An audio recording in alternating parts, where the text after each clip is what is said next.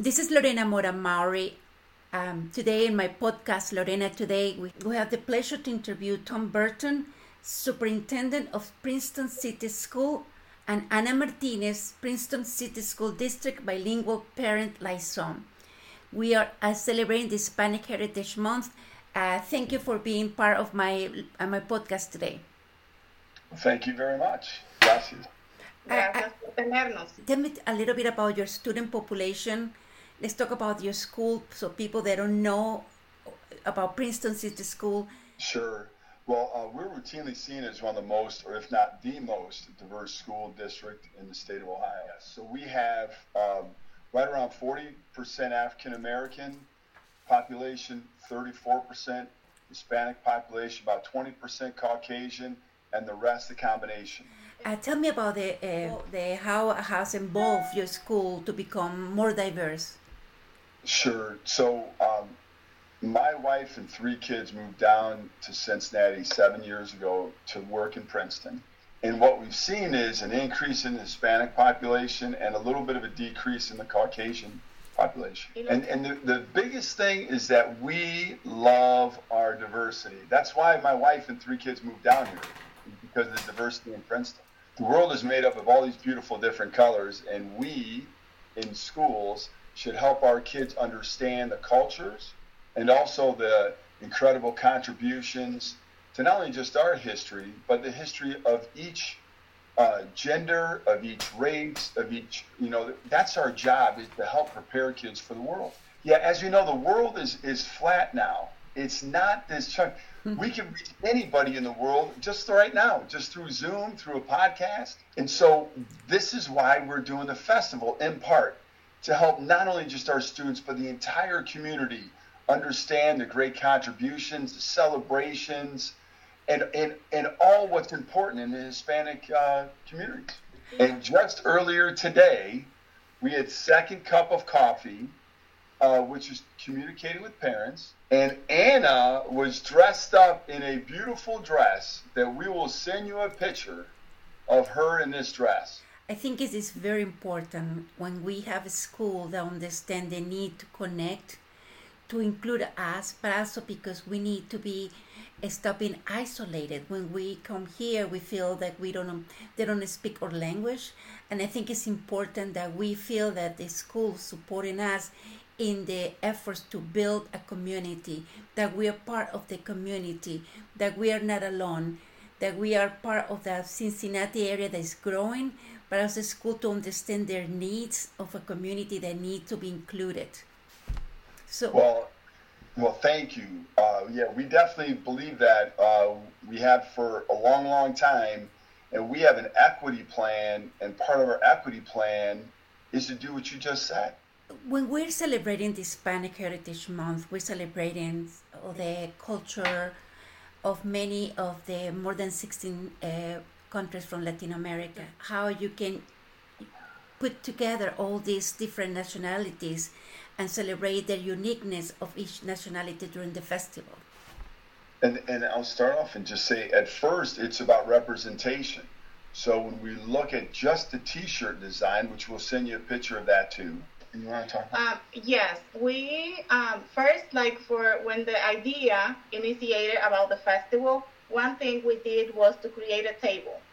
And the table displayed items from different countries. And one way that we include or try to include everybody is asking everybody to share an item from their country or something that they would like to see to be shown in that um, table so mm-hmm. it can be um, shown with with the world and then uh, we also wanted to create a teacher design that will represent everybody, the whole the whole um, culture and the whole celebration of the Hispanic heritage.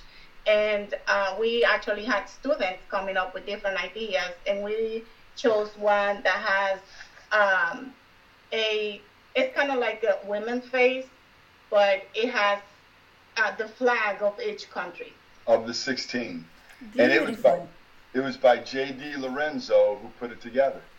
So um, uh, you have incorporated the student of your school to be part of that, to to share the art, the this the the their identity because something that they need to be proud is to be uh, bilingual, they can be multicultural, and there are many, many students that speak two or three languages. They are coming from uh, from Guatemala, for example, they speak different languages. Tell me about that festival. Well, I, I will tell you that in life, there are a lot of times when people come up with an idea uh, and then they're afraid to ask if it's okay. They're afraid to do put in the work. They're they look at roadblocks that it can't get done. They just run away scared. This one is awesome, and she deserves all the credit. And she's not going to take it, but she deserves all the credit for the idea, for having enough uh, strength to actually uh, have a conversation about this. You want to talk about what's going to happen? Uh, so yeah. Anna, tell us a little bit about the festival because you yeah. have organized, you are connect us. I see that she's never stopped to to make visible a lot of the student, to listen to the student. This is a, a wonderful opportunity to to show the the how diverse is your school, but also how you value our culture. So tell me about your your this festival, Anna. So first of all, I would like to say that I thank Mr. Burton for allowing us to um, to bring this idea to life. And we, um, I cannot take all the credit for this whole um, organization of the event because it takes a village to actually make it come through. Uh, we work with a wonderful team, uh, Trisha Roddy, Tanya Key, Tish Johns, and mm-hmm. there is so many more people working and helping. Um, and the event, um, it, there will be a lot of student participation. First, we wanted to bring something to the district that will bring all the communities together. Princeton is a very large district. We have eight elementary schools, one innovation center, one middle school, and a high school. So we wanted to bring all the communities together. And one way to do that was in, including student participation. And um, once you bring the students, parents will come, and friends, and relatives, and neighbors so, and that was the initial idea. Now, we also want the students to be able to participate in different ways. One was designing the picture that we are um, selling, and also um, they will be volunteering during the festival, uh, watching the games, um, escorting the uh, escorting the vendors and mm-hmm. organizations that will be participating.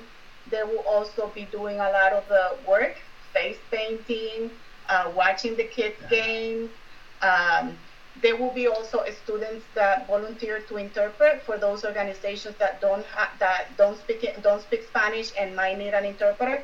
There will be students there to support them as well, um, and also bring organizations and um, community leaders that have services that they want to reach out to the Hispanic community. So we also open that space for that, for those organizations to come and share their services. If I, if I could add too, there's going to be music, there's going to be art, there's going to be dancing, and uh, Anna has a very special dance that she'll be doing solo on the stage. What? She, she, listen, she can't. She's either going to dance, sing, or do artwork in front of everybody. So it'll be great. You yeah. excited about that? Oh, I'm very happy about that. about can't, that I can't wait. well, I think it's important. You have no idea what's even going to happen, right? Yeah. And it's going to be perfect.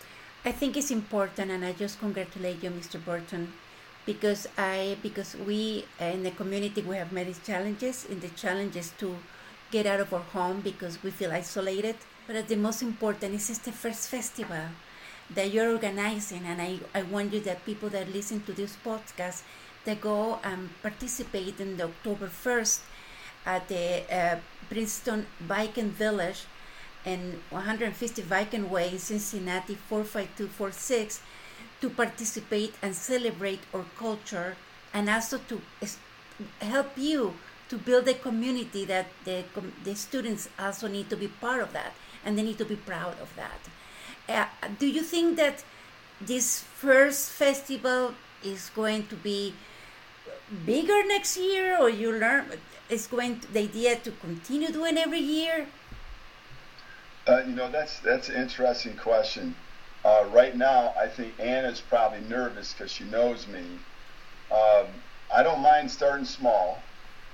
uh, but we want to scale this and we want to make it representative of our beautiful community. We serve six uh, distinctly different uh, communities, four villages, two cities, but we also represent parts of a couple townships. So it's really widespread. And so that's what we want. We want to bring everybody together. Let's learn, let's grow, let's celebrate, let's appreciate the great contributions and have a great time together and get to know each other better. And that's the way our world should be. Yeah, I agree. Uh, Anna, so there will be art, there will be music, it will be food because we like to eat. So tell me about the food. You have food trucks. What are you?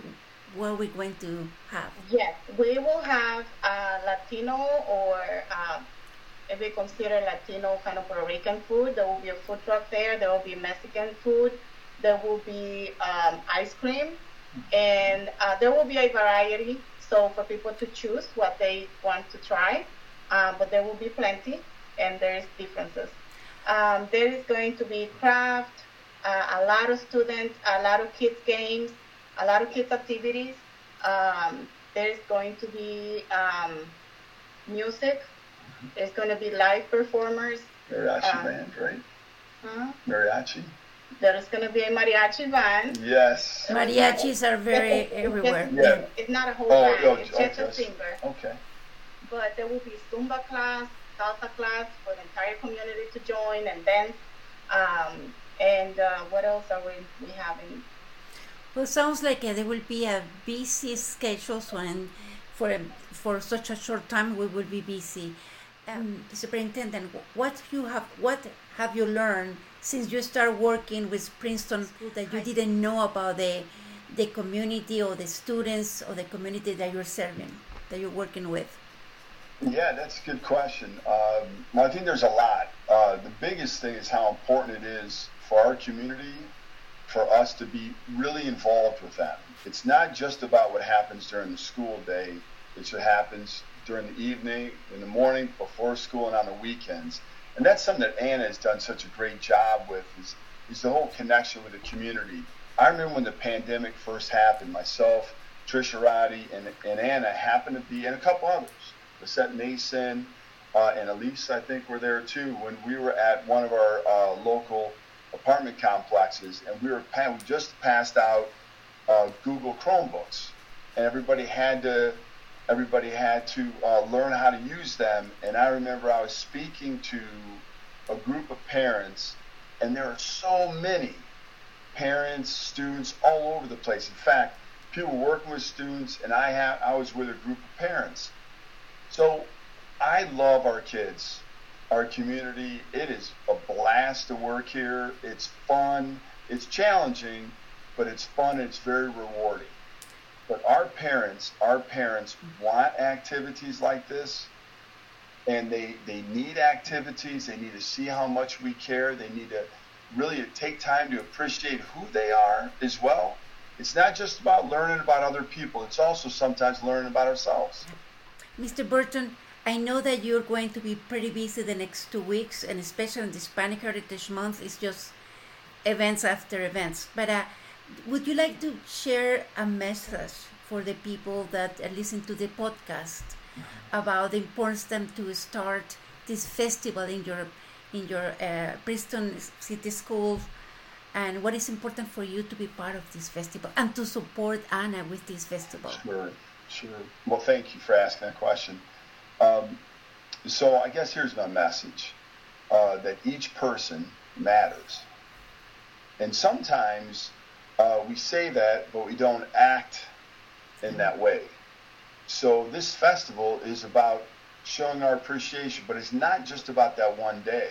It's you know it's it's weird. So we're celebrating Hispanic Heritage History Month, but it's actually in parts of two months. It's almost as if you're not good enough to get a full month. And I say that seriously, right? Half of September, half of October. But this is what we believe in Princeton. History is 365 days a year. It's not about a festival, but it is. It's beautiful. It's not about a month, but it is. It's beautiful. But each and every day we need to recognize and appreciate each other. And only when we do that will I think we're going to live in a world that we truly value each other and we will actually not only inspire so much, but we're going to aspire to do more and be more. So come to the festival, learn, uh, celebrate, understand, and let's get to know each other better. The whole community. It's not just about Princeton. We're welcoming anybody. Isn't that right? Come on out and then let us know what we can do better so we can grow. Thank you, Mr. Burton. I think it's important to understand that when we help a student, we help a family, and we help a community. And not only help, but we support students when they, and this is part of that, the support that we need to have in our community, in the school, in, in Cincinnati. So I appreciated you taking of your time. I know that you're pretty busy, and I know that you're. I'm happy for Anna that you have Anna Martinez. She oh. never stopped working, but uh, it's that's us. We never stop working for our community. So I really appreciate it giving me the opportunity to talk about this important festival, the first one. There will, yes, probably will be many, many, many. Yes, yes, yes. So appreciate it. Uh, do you have anything, any, uh, any additional information that you would like to share? No, solamente que, este, que nos acompañen, que disfruten, que vengan a disfrutar el evento, que lo hagan de ellos, que se adueñen de este espacio para que continúe creciendo y podamos, y podamos continuar ofreciendo este espacio para la comunidad, celebrarse y venir juntos. Thank you so much. I am a bilingual podcaster, so both languages are fine. Thank you so much. Have a wonderful day. Gracias, Lorena. Right.